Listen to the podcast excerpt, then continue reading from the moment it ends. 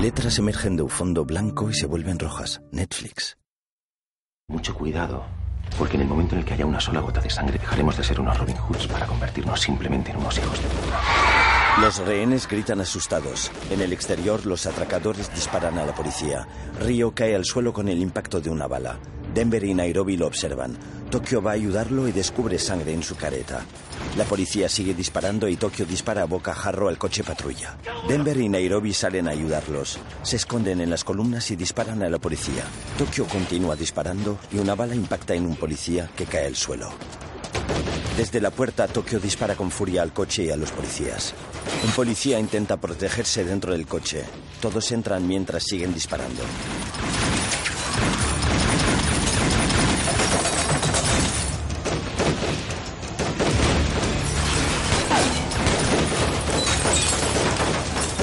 Nairobi pulsa el botón de cierre. Tokio le quita la careta a Río, que está aturdido y con una herida leve en la sien. Entre sollozos, Tokio estrecha entre sus brazos a Río. En el jardín de una casa, una niña, una mujer de pelo largo castaño y una señora dibujan. Paula, te falta una flor morada ahí. Paula. Paula. Es que no entiendo por qué papá no puede venir mañana a mi cumpleaños. Pues ya te lo he explicado, Paula. Un juez le ha quitado la custodia y ahora voy a ser yo la que te va a cuidar. No ha sido un juez. Ah, no. No. ¿Y quién ha sido? Ha sido tú, que no quieres que venga a mi cumpleaños. ¿A que sí, abuela? Eh, bueno, verás, mm, papá y mamá ahora están regañados. Ya verás cómo se arreglan. Mamá, por favor. La mujer se aleja para contestar al teléfono. Comisario. Raquel, sé que es tu día libre, pero tenemos un atraco con rehenes. Los atracadores han intentado salir con el dinero y no han podido. Han herido a dos policías. Es en la Fábrica Nacional de Moneda y Timbre. Quiero que lleves tú la negociación. Desde la casa, Raquel mira preocupada a su hija y a su madre, que le sonríe desde el jardín. Mándame un coche. Lo tienes en la puerta. En el comedor de la fábrica, Tokio está conmocionada. Explícame qué puta mierda ha sido eso. Explícame qué cojones ha sido eso. Se te va la cabeza. Ocho horas de atraco. Que has acribillado policías. Tranquilízate. Apareció un puto policía disparándome. ¿Qué hubieras hecho tú? ¿Escupirle? Mira, me cago en mi vida. Pues ¿qué vas a hacer, tía? ¿Qué vas a hacer? Seguir el puto plan, joder. Que lo hemos repasado 400 millones de veces. Viernes 18 horas 25. Te lo hemos dicho. No íbamos a disparar a nadie. Hay bloqueado con los impactos, yo ya me... ¡Cállate! Que el y yo también te cubrimos, pero disparando al suelo, no los cuerpos a quemar ropa. Berlín entra.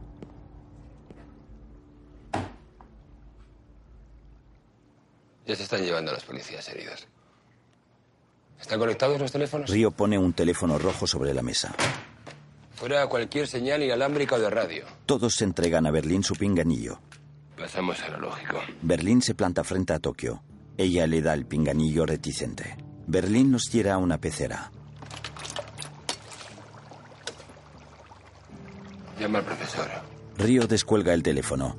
El aparato está conectado al cable que salía del inodoro. El otro extremo del cable está en el hangar del profesor, que habla frente a un espejo. ¿Qué, qué lleva puesto? ¿Qué lleva puesto? Un teléfono rojo suena. ¿Qué ha pasado? Dos policías heridos. ¿Quién ha disparado? Tokio. Conecta las cámaras del profesor. Rozaron a Río y Tokio disparó. Al parecer tienen una relación. Tokio mira a Berlín con sorpresa. Pásamela. Berlín le tiende el teléfono a Tokio. El profesor se conecta a las cámaras de seguridad y enfoca a la cámara del comedor. ¿Qué? ¿Es cierto eso? Que tienes una relación con Río. ¿Qué coño estás diciendo? No. El amor de mi vida murió por mi culpa. Así que lo último que pienso es en tener una relación con un crío. Disparé para protegerme. A mí y a mi compañero. Y señor profesor, por mucho que lo haya pensado, las cosas no siempre salen como las tiene previstas. Tokio cuelga el teléfono y sale del comedor furiosa, mientras que Río, con rostro afligido, sigue frente al ordenador. Fundido a negro. A3 Media presenta una producción de Vancouver Media. Úrsula Corbero, Itziar Ituño, Álvaro Morte, Paco Tous, Pedro Alonso, Alba Flores, Miguel Herrán, Jaime Lorente, Esther Acebo, Enrique Arce, María Pedraza, Darko Peric y Kitty Mambe. Director de fotografía, Miguel Amoedo. Directora de producción, Cristina López Ferraz. Productores ejecutivos, Alex Pina, Sonia Martínez y Jesús Colmenar. Creado por Alex Pina. Sobre la maqueta de la Fábrica Nacional de Moneda y Timbre, el título de la serie en letras rojas y blancas, La Casa de Papel. En el exterior, policías y enfermeros trabajan rápidamente. Raquel se baja del coche. Un policía con barba y gafas y rechoncho le está esperando. ¿Qué ha pasado? Han reventado una de las cámaras acorazadas de la fábrica de moneda para llevarse las últimas planchas impresas. ¿Por qué no han saltado las alarmas? No lo sabemos. Ha saltado una alarma manual. Suponemos que la ha accionado algún trabajador. ¿Cuántos renes? Imposible saberlo. El Museo de Moneda y Timbre estaba abierto. Dame un número. Confirmados 35 trabajadores, 11 guardias de seguridad y 17 chavales del colegio británico. ¿Qué coño hacían esos chavales ahí? Estaban de excursión. ¿Ha trascendido la prensa? No, no, aún no. ¿Atracadores? No lo sabemos aún. Estamos recopilando imágenes de los comercios más cercanos. ¿Cuántos crees que puede haber?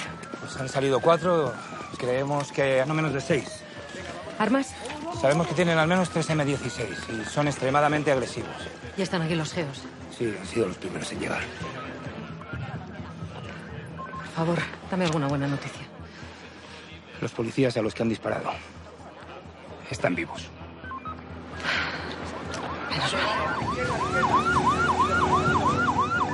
Raquel y el policía se apresuran a entrar en la carpa del operativo. Es un lugar oscuro y repleto de ordenadores. ¿Qué pasa con las cámaras de dentro del edificio? ¿Dónde está la señal? No hay señal. ¿Cómo que no? No, no hay señal. No sé, deben haberlas roto o desviado. No hay señal, estamos trabajando en ello. ¿Qué pasa con la red? Han tumbado la fibra óptica, así que no podemos hackearlos. Escuchadme bien todos. Policía, protección civil. Quiero todos los teléfonos desconectados.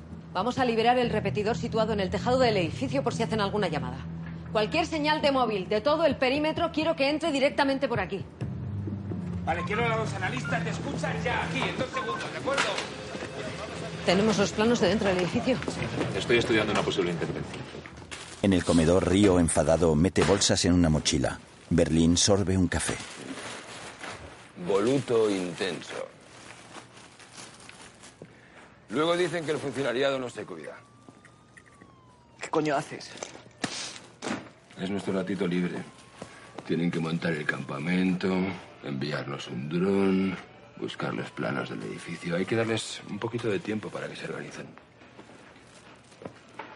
Oye, ¿por qué Tokio habrá dicho que no estéis juntos? Porque no lo estamos. ¿Y por qué habrá escuchado cada noche el cabecero de su cama como un martillo percutor? ¿Tú piensas que estará aprendiendo a bailar samba a las 5 de la mañana? Pues no lo sé, no tengo ni puta idea. No sé si baila samba o si duerme nerviosa. Berlín se acerca hacia Río y lo agarra por los hombros.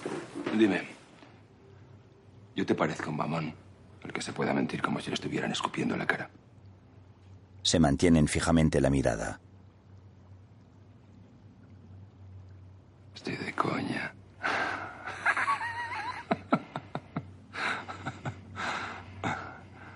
Si yo también me la hubiese zumbado. De hecho, puede que lo intente. Río lo agarra. Me parece que te estás equivocando, ¿eh? Voy muy en serio con ella. ¿En serio? Pero, ¿en serio de tener un jardín y dedicarte al bricolaje los domingos? Eso es. Y llenarlo de niños. Berlín se aparta y se sienta en una silla. Río obedece y se sienta frente a él.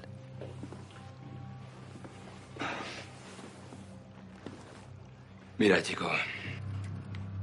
Las mujeres te darán sexo y diversión porque están programadas para doblegarte y que las fecundes. Después dejarás de existir. En el parto te vas a dar cuenta de eso. El parto tiene que ser lo más emocionante en la vida de un padre. En el parto, lo que va a salir entre sus piernas es una cabeza nuclear que lo va a arrasar todo. En primer lugar, la maravillosa cueva en la que tú metías tu picha ya nunca volverá a su ser. Y mientras maldice tu nombre y pide la epidural será de vientre encima, ¿sabes lo que te está diciendo con eso? Que ya nunca volverá a ser una mujer sexy. Y que a partir de ahora ese cebón se va a convertir en el centro del universo. Todas son así. Te lo digo yo, que he tenido cinco divorcios. ¿Te sabes lo que son cinco divorcios? Río niega. Cinco veces que creí en el amor. ¿Tú qué puta mierda tienes en la cabeza? ¿Eh? ¿Cómo coño te ha puesto el profesor al mando de esto? Por mi sensibilidad para tratar a las personas. Berlín se levanta, se inclina detrás de él y le habla al oído. Ahora saca el corderito del grupo y llévalo a un despacho. Y no te separes de ella si se va a cambiar la compresa tú a su lado. Río se queda inmóvil.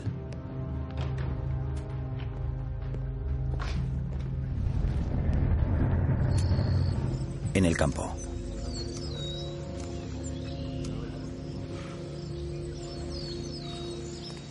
A ver, volvemos en 30 minutos. 30 minutos, Denver.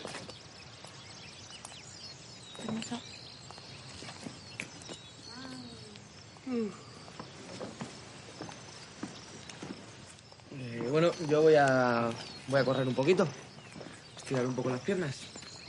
Tírale, que te por campo. Aprender un idioma es mucho más fácil de lo que parece. Lo que pasa es que tienes que dejar la semana. Berlín se da cuenta de que Tokio ha salido por otro lado. El resto de atracadores se quedan conversando en el descanso.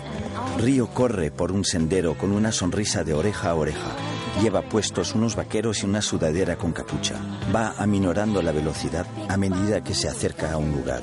Sobre unas rocas Tokio le espera sentada sugerentemente.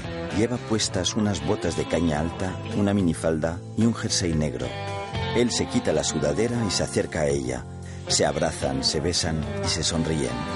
Ella se quita el jersey.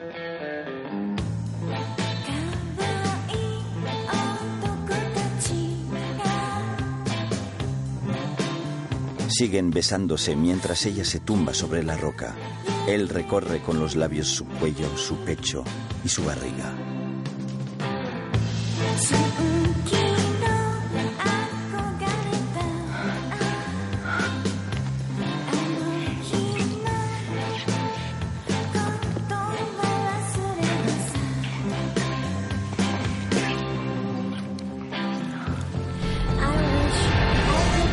Se levanta y coge una de las bolsas de plástico. Baja las escaleras del museo y camina hacia Allison, que está sentada en el suelo con los otros rehenes. La coge del brazo. Ya vamos. Tranquila. Que voy a llevarte a otro lugar para que descanses, nada más. ¿Vale? En la carpa, el policía de la barba conecta un teléfono. Raquel, todas las comunicaciones que hagamos desde dentro deben hacerse desde este teléfono o la radio, nada de móviles, ¿de acuerdo? Ponme con el interior. Quiero hablar con los atracadores. Entra un hombre calvo. Ángel, ¿qué coño hace el coronel Prieto aquí? No lo sé, no lo sé. Prieto va hacia Raquel. Hay unos individuos pegando tiros en el sitio donde se hace el dinero. ¿No cree que inteligencia debe estar al tanto? Llamando a la fábrica de moneda y timbre, Raquel. En. En el comedor, el teléfono rojo suena en presencia de Berlín, Denver, Moscú y Tokio. Raquel se sienta, se coloca unos cascos con micrófono y se hace un moño con un lápiz. El resto del equipo se pone los cascos. Pulsando un botón, Berlín desvía la llamada al teléfono del profesor.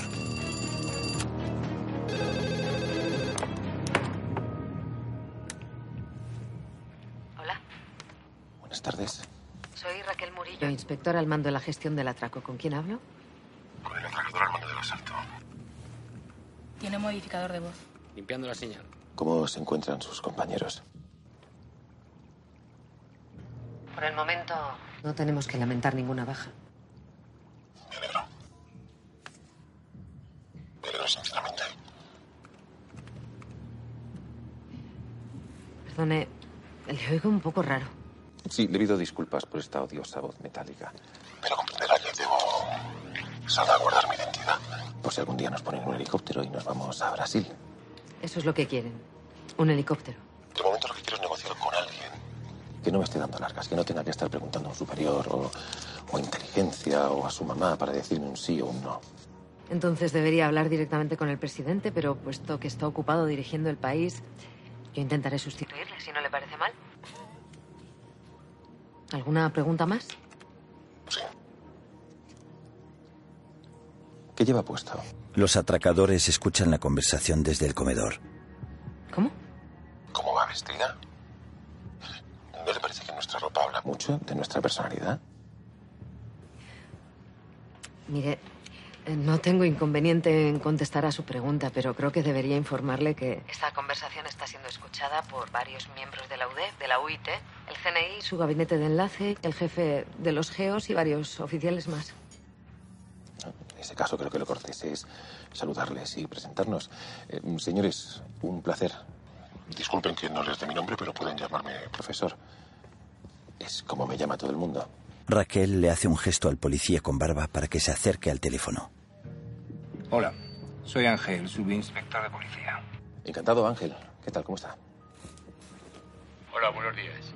Buenos días. Hola, ¿qué tal? Muy bien. Muy bien, yo muy bien, muchas gracias. ¿Y usted? Y después de este emotivo momento, dígame, ¿qué es lo que quieren? Tiempo. Para intentar aclarar las cosas. Escúcheme, inspectora, no hemos podido salir por cuestión de segundos. Pero estamos perfectamente preparados para defendernos, así que intente evitar cualquier tipo de intervención. ¿Puedo confiar en usted?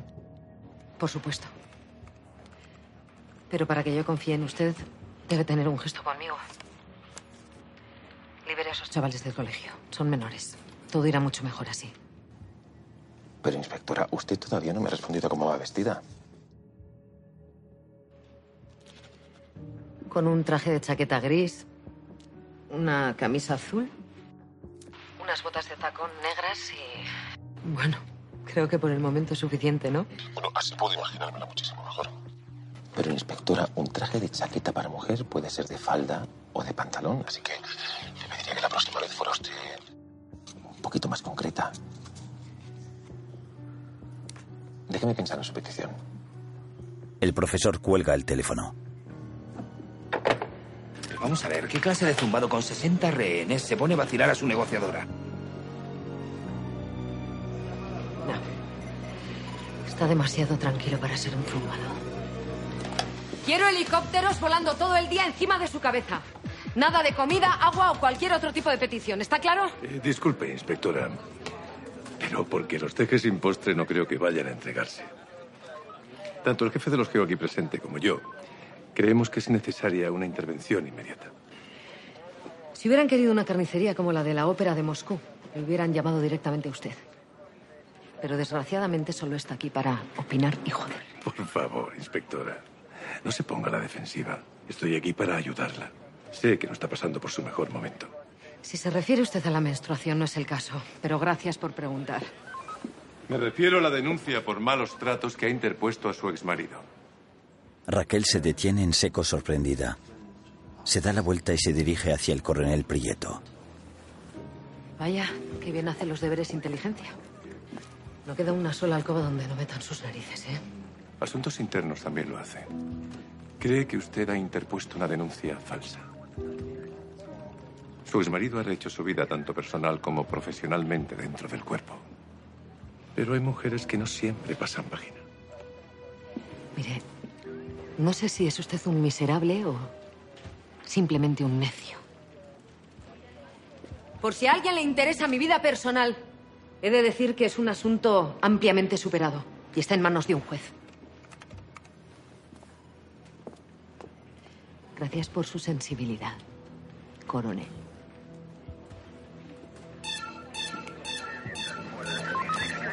Está entrando una llamada en el repetidor del museo. Graba. Sí, sí, estamos Sube volumen. Silencio, por favor. que estoy trabajando. Discúlpame delante de tu madre. Andrés sale de la carpa y llama a un policía. Sería una muy buena, ¿vale? Entonces, discúlpame delante de ellas, pero créetelo, no me chilles, bonita. Por favor, no me chilles. Eh, pues, bueno, te dejo, eh, ¿vale? Cositas, venga, que te quiero un montón, ¿vale? Venga, te dejo, adiós, tío. Andrés entra en la carpa. ¡Corta! Es Almanza. Raquel suspira exasperada. De noche, en los alrededores de la fábrica, se despliegan equipos de policías armados y equipados con cascos, pasamontañas y escudos. Varios francotiradores ocupan las azoteas cercanas y un gran faro apunta hacia la fachada del edificio. Desde un despacho, Río mira por la ventana y se ciega con la luz. Allison está sentada en un sillón, desabrochándose la camisa con inquietud. ¿Por qué me has traído aquí? Allison se levanta.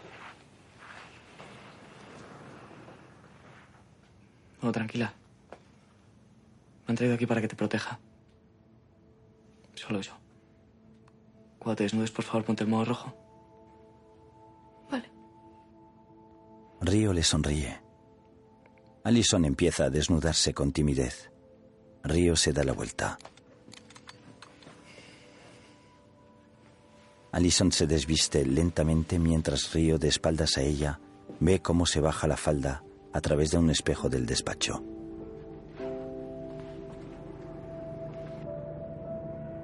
Río se acerca a la ventana. En la casa de campo, los atracadores están sentados en la mesa del comedor. ¿Y si no sale bien? ¿Qué va a pasar si el plan no sale bien? Pues a ver, cachorrito, por lo mismo de siempre. Vuelta al trullo, al cigarrito en el patio, a los cuatro langostinos por Navidad, lo que sabí, a veces. Un lujo, vamos. Lo jodido si sale bien. ¿Qué coño vamos a hacer con tanta pasta? Mira, yo me voy a pillar un Maserati. Color, color azul cielo despejado, ¿eh? Digue. Sí, y un gimnasio de artes marciales. Lo veo. Y un garitazo, pero un garitazo de tres pisos, ¿eh? Con unos altavoces que te sangren los oídos. Pum, pum, pa, que pincan, pum, pum, pa. Este con tres millones le sobra, ¿eh? Y para ti unos pulmones, que los tienes hechos mierda de la mina. ¿En eso te vas a gastar el dinero en unos pulmones? Que manda que ya te vale. ¿Y se puede saber de dónde coño vas a sacar unos pulmones? No hay gente que vende riñones. Habrá gente que venda pulmones, digo yo. Pues yo, en una bodega en la Provenza. 100 hectáreas de viñedo para cultivar mi propio vino. Barricas de roble. Pero, tío, puedes, puedes ir al supermercado que te dé la gana y comprar la botella que te salga de los huevos. ¿Para qué vas a montarte una bodega? Por el arte. Pues yo quiero una isla. Y otra. Pues ponte tres. Mm, Tres en multituria. Venga, un archipiélago.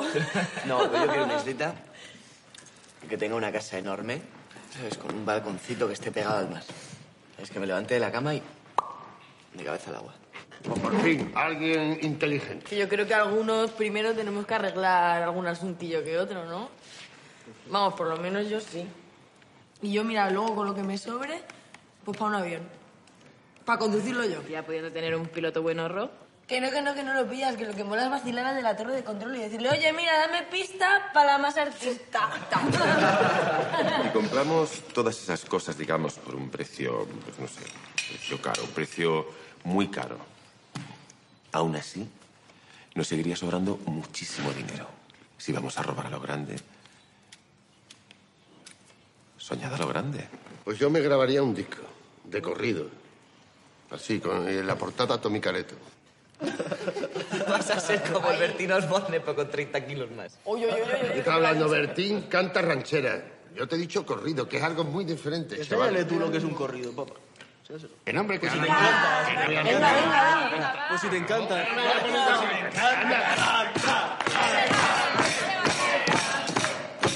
Por la falta de tus labios lloré por primera vez y maldije conocerte por no dejar de quererte. Yo mi esposa quise hacerte, sin amor busqué la suerte, fui tirando de pistola y el destino trajo muerte. María, mi vida, mi amor, no dejaré de quererte. Abrazos te perdí, ya no volverás a verme.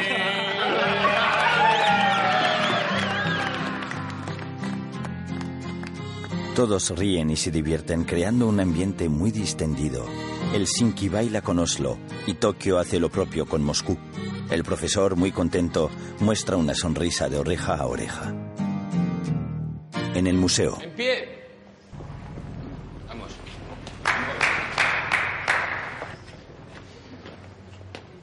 Quítense los antifaces. Quítense los antifaces. todos obedecen. Vamos a ser buenos. Mónica y Arturo se ven. Ella desvía la mirada. Verán, hemos tenido algún imprevisto, pero a pesar de los helicópteros, me consta que nos van a dar algunas horas de tregua y podrán descansar. En unos minutos les vamos a repartir sacos de dormir, agua y un sándwich.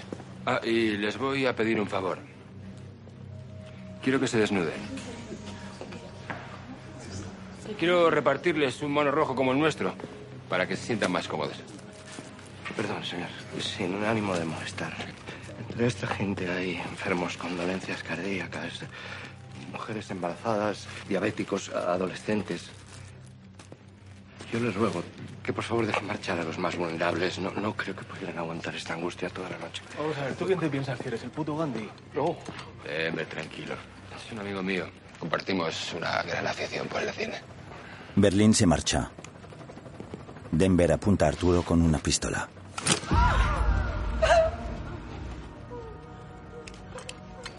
Coge la pistola. No te estoy preguntando si quieres coger la pistola. Te estoy diciendo que coja la pistola. Coge la pistola. Coge la pistola.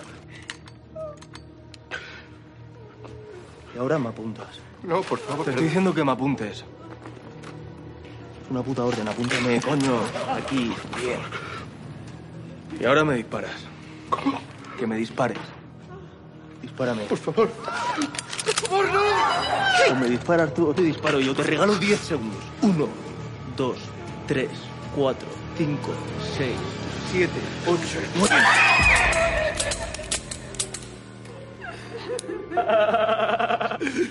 Son falsas, Arturito. Pero lo ha hecho muy bien. Lo ha hecho muy bien. Te la regalo, te la puedes quedar. Ahora les vamos a repartir algunas armas falsas. En unas horas vamos a precisar de su colaboración. Y como han visto, lo único que tienen que hacer es obedecer. Confiar en nosotros y obedecer. Venga, desnúdense. Los rehenes empiezan a desnudarse nerviosos. En la carpa, Raquel vuelve a escuchar la conversación con el profesor. ¿Qué lleva puesto? Raquel, ni walkies, ni móviles, ni aparatos electrónicos. No hemos rastreado dentro ninguna radiofrecuencia. ¿Estás diciendo que se comunican con un vaso de yogur y un hilo para que no los detectemos? No sé si es de yogur o son una banda de sordomudos, pero no hemos encontrado frecuencias radioeléctricas. Raquel ve como el coronel, en otro escritorio, da indicaciones al jefe de los Geo, un hombre corpulente y moreno. Furiosa agarra un paquete de tabaco y un mechero y camina hacia la salida. El jefe de los Geo y el coronel observan un plano bajo un flexo. Una vez fuera, Raquel enciende un cigarro mientras observa la fachada de la fábrica, iluminada por el faro.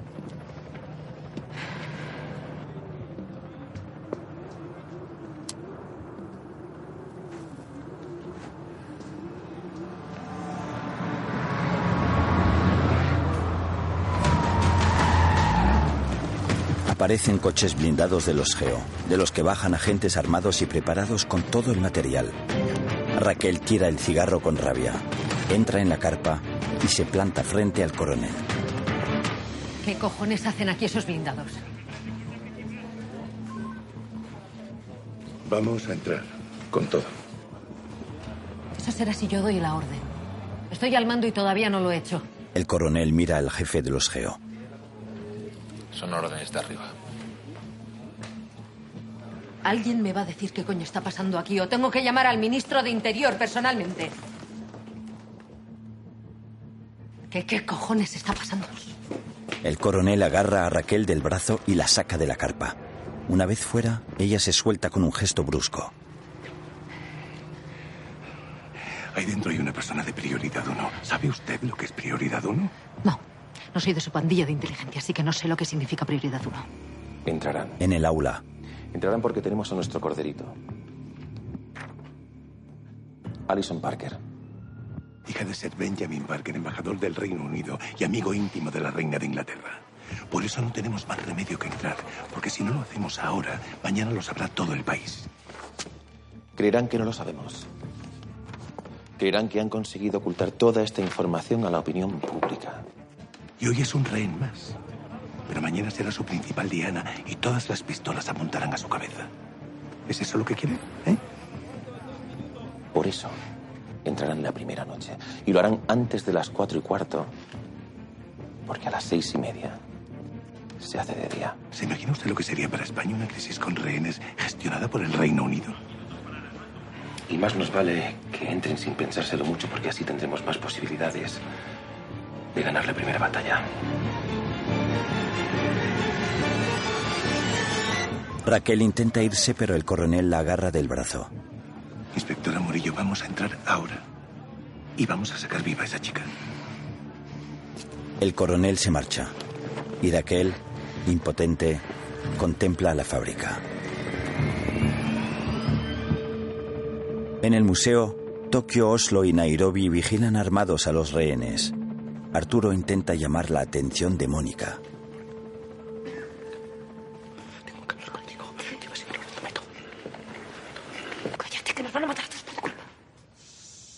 Los murmullos alertan a Nairobi que camina hacia Mónica. Todos los rehenes están sentados en el suelo. Nairobi se agacha junto a ella mientras ata los cordones de sus botas. Mónica la mira con desconfianza. Parece que tu jefe no te cae muy bien, ¿no? ¿Cómo sabes que es mi jefe? Arturo les observa con disimulo. Porque lo sé todo de vosotros. Lo he estudiado. También he visto el predictor que está en tu mesa. Y ahora me imagino quién puede ser el padre. Nairobi señala con la cabeza a Arturo. No le gusta el regalito. Mónica niega con la cabeza. ¿Qué te ha dicho? ¿Que no se quiere hacer cargo? Mónica asiente.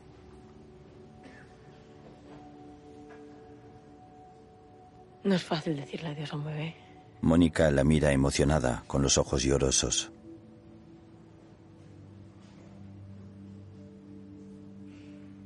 ¿Qué piensas hacer?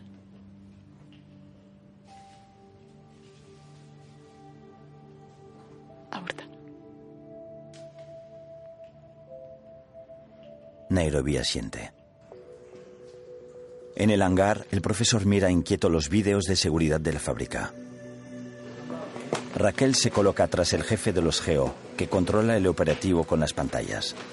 Unidades de intervención 1, 2 y 3 preparadas. Vamos a entrar. Equipos 1, 2 y 3 preparados. Ahora. Los coches patrulla apostados en la entrada de la fábrica se apartan para dejar paso a los coches blindados de los GEO.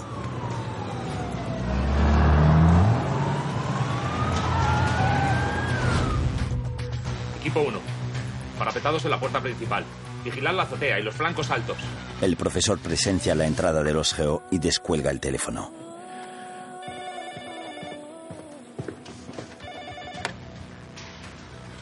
Sí. Brin. Van a entrar. Allá vamos. ¡Señores! ¡Es la hora! ¡Ha llegado el momento de seguir mis órdenes! Más camiones acceden al perímetro acordonado. Los atracadores se ponen las caretas y empuñan sus armas. Con nosotros. Los rehenes los siguen. El profesor, nervioso, mira la escena. Y así fue como las fuerzas de seguridad del Estado hicieron exactamente lo que el profesor nos había dicho que harían. Solo que aquella tarde, cuando lo dijo, estábamos en el campo y no teníamos la sensación de que nos iban a meter un tiro en la sien. Entrarán por los cuatro sitios por los que se puede acceder. La puerta principal, la zona de carga, la salida de emergencia y la azotea. Vigilad la retaguardia de las puertas rebasadas. Que no salga nadie. Pero van a esperar. Van a esperar a que los de intervención técnica hagan un reconocimiento del terreno. Eso lo van a hacer desde el acceso de carga. Unos agentes avanzan hacia la puerta exterior del almacén. Los atracadores esperan con impaciencia en el interior del almacén. En la carpa, todos observan con atención. Vamos, vamos, vamos.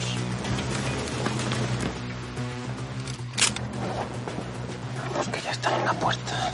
En el exterior del almacén, un agente utiliza un taladro para hacer un agujero en la puerta.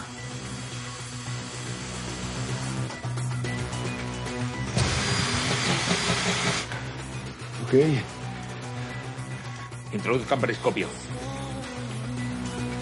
¡Vamos! Todos siguen a Berlín. Un agente introduce el periscopio por el agujero. Raquel, está entrando una llamada desde el móvil de una rehén. Alison Parker. Súbela. Y tenemos otra oyente al teléfono para dar su opinión. No soy una oyente, soy una reina y estoy secuestrada. Me llamo Alison Parker y soy la hija del embajador de Reino Unido. Está en directo en Onda Cero. Los estoy llamando desde el interior de la fábrica de la moneda y timbre. ¡Que corten esta llamada inmediatamente! ¡Ya! ¡Que la corten ya! ¡Corta la llamada! Nos han vestido igual que los secuestradores. Coronel, tenemos visión interior. ¿Qué cojones es eso? Un atracador tira de una tela y descubre una ametralladora. Nos han armado y nos han puesto las mismas caretas. Amplíe. Páralo. Nadie sabe quién es quién. Tiene una ametralladora Browning de suelo. ¡Hijos de puta! Si entra la policía, valería inocentes. Están atrincherados con los rehenes. Van todos vestidos igual. Es imposible saber a quién van a disparar. No entren. Pare esto, Suárez. Párelo. No entren, por Dios. Párelo. Abandonen posiciones. Abortamos operativo. Los agentes se retiran. Allison ha leído un discurso que sostiene Río mientras le apunta con una pistola. El profesor respira aliviado en el hangar. Raquel se dispone a salir de la carpa, pero el coronel la detiene. Inspectora. Termine usted lo que ha empezado, coronel. Yo no quiero tener nada que ver con esto.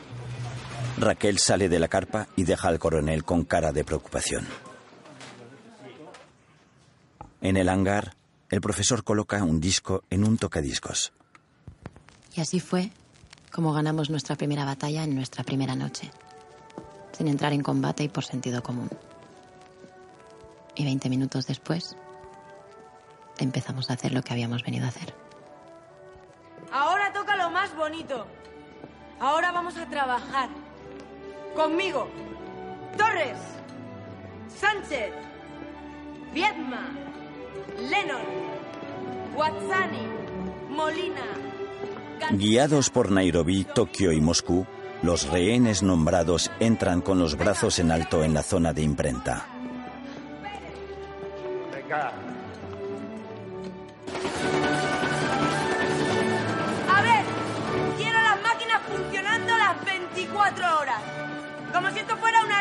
Pocholos, ¿sabéis? ¿No? Chiquipum, chiquipum, chiquipum, chiquipum.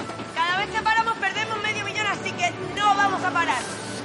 Vamos a hacer las correcciones técnicas cada tres horas, tanto de tinta como de offset. Así que ya sabéis, alegría, fiesta e ilusión. El trabajo mejor pagado de la historia. 2.400 millones de euros.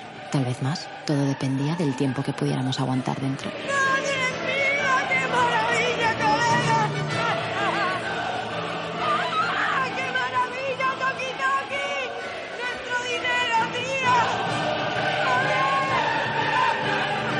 Tokio sonríe con satisfacción.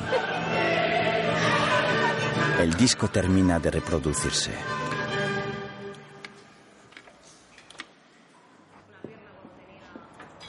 Raquel entra en una cafetería y se acerca a un taburete de la barra. En la televisión de la cafetería se emiten las noticias. ¿Me pone un descafeinado, por favor? Se sienta y saca el teléfono para hacer una llamada. Hola, este es el contestador de Maribí. Cuando suene el pi, puedes dejar un mensaje. Mamá, acabo de terminar. Son las seis. El móvil se ha quedado sin batería. Habla al camarero. Perdone, ¿no tendrá un cargador de móvil por ahí? Raquel está enfadada. A su lado, un hombre se gira hacia ella. Es el profesor.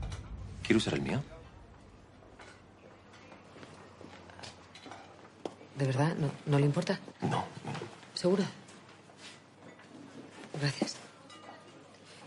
Tengo que hacer un par de llamadas. No pasa nada. Muchas gracias. El profesor la mira pensativo.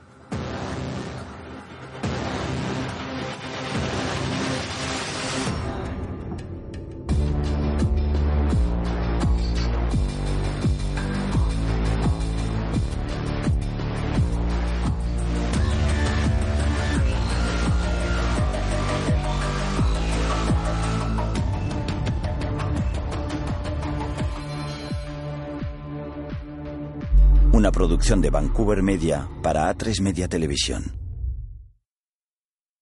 Letras emergen de un fondo blanco y se vuelven rojas. Netflix.